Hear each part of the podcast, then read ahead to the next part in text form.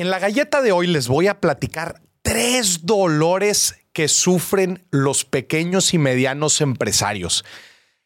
Eh, la pequeña y mediana empresa en Latinoamérica en general está expuesto a diferentes variables que le impactan fuertemente, principalmente por el bajo grado de institucionalización o formalización que tienen este tipo de empresas. Pero el día de hoy me voy a concentrar en tres, podríamos llamarle dolores o errores que sufren en la operación de todos los días. El primer dolor tiene que ver con que muchas veces el, empresario se enfoca demasiado en operar el negocio, es decir, digo, y con la operación viene el estar apagando fuegos, el estar atendiendo eventualidades o cosas que van surgiendo todos los días. Le dedican demasiado tiempo a la operación y a apagar fuegos y muy poco tiempo a planear y a generar una estrategia que en verdad sea efectiva. A ver, todo negocio se compone de estas dos partes, de la operación y de la estrategia. Otra vez, desgraciadamente, la pequeña y mediana empresa se enfoca demasiado en operar cuando en realidad no sabe si tiene el rumbo o la dirección correcta. Viéndolo en un símil una bicicleta, se la pasa pedaleando, pero en realidad no sabe si va por el camino adecuado.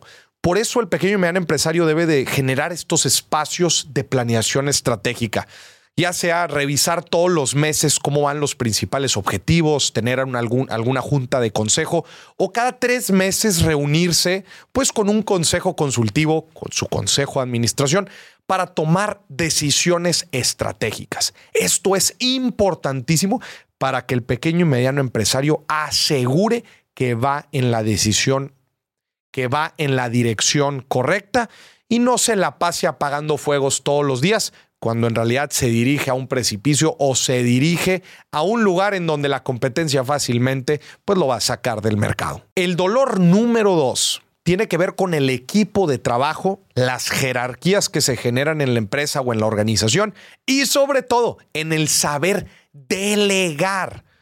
El pequeño y empresario es muy bueno y conoce muy bien lo que está haciendo y probablemente tiene algunas piezas claves en su equipo, pero desgraciadamente batalla mucho para delegar la toma de decisiones dentro del negocio y se convierte constantemente en un cuello de botella. Es importante que nuestros equipos sepamos delegar, sepamos darle juego a nuestra gente para que ellos también se sientan empoderados y a su vez logren crecer y escalar el negocio.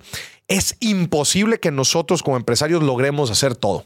Es importante que veamos en dónde es donde nosotros podemos agregar el mayor valor posible y vayamos generando las estructuras y los equipos necesarios y obviamente los equipos capacitados para poder ejecutar las funciones más importantes dentro de un negocio.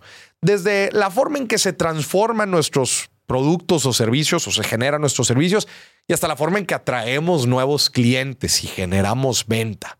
Es importante otra vez que empoderemos a nuestros equipos, a nuestro personal clave para que ellos a su vez sientan la responsabilidad y operen el negocio de la mejor manera. Y nosotros nos dediquemos a lo más importante, a la estrategia y al seguimiento de los objetivos importantes. Y por último, otro gran dolor de la pequeña y mediana empresa es la falta de digitalización. En los últimos años, en las últimas décadas, han surgido un sinfín de herramientas digitales que ayudan y empoderan a la pequeña y mediana empresa en sus funciones más importantes. Desde un CRM que les ayude a dar seguimiento de todo el proceso comercial, les ayude a ser más efectivo en las campañas de posicionamiento y atracción de, de, clientes potenciales, hasta la forma en que se manejan los inventarios, las finanzas y la relación con los proveedores dentro del negocio. Es importante que nos apalanquemos de estos sistemas, de estas plataformas, para que podamos ser más efectivos al momento de operar.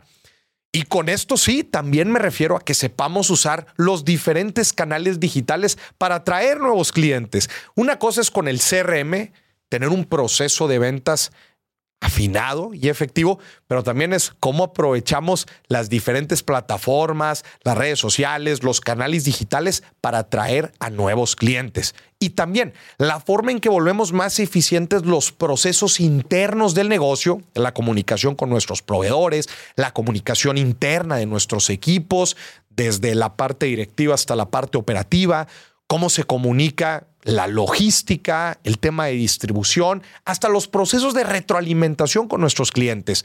Todo esto debe ser digital, porque al hacerlo digital tenemos los datos a la mano. Y cuando tenemos los datos, con estos datos generamos información y con la información se genera inteligencia. Y esto nos permite tomar mejores decisiones dentro de nuestro negocio. Entonces, por eso es importante que la pequeña y mediana empresa se digitalice. Tome en cuenta estos tres dolores que es muy común verlo en la pequeña y mediana empresa para que sepas qué tornillos o qué tuercas vale la pena ajustar para que tu negocio pueda llegar a un siguiente nivel.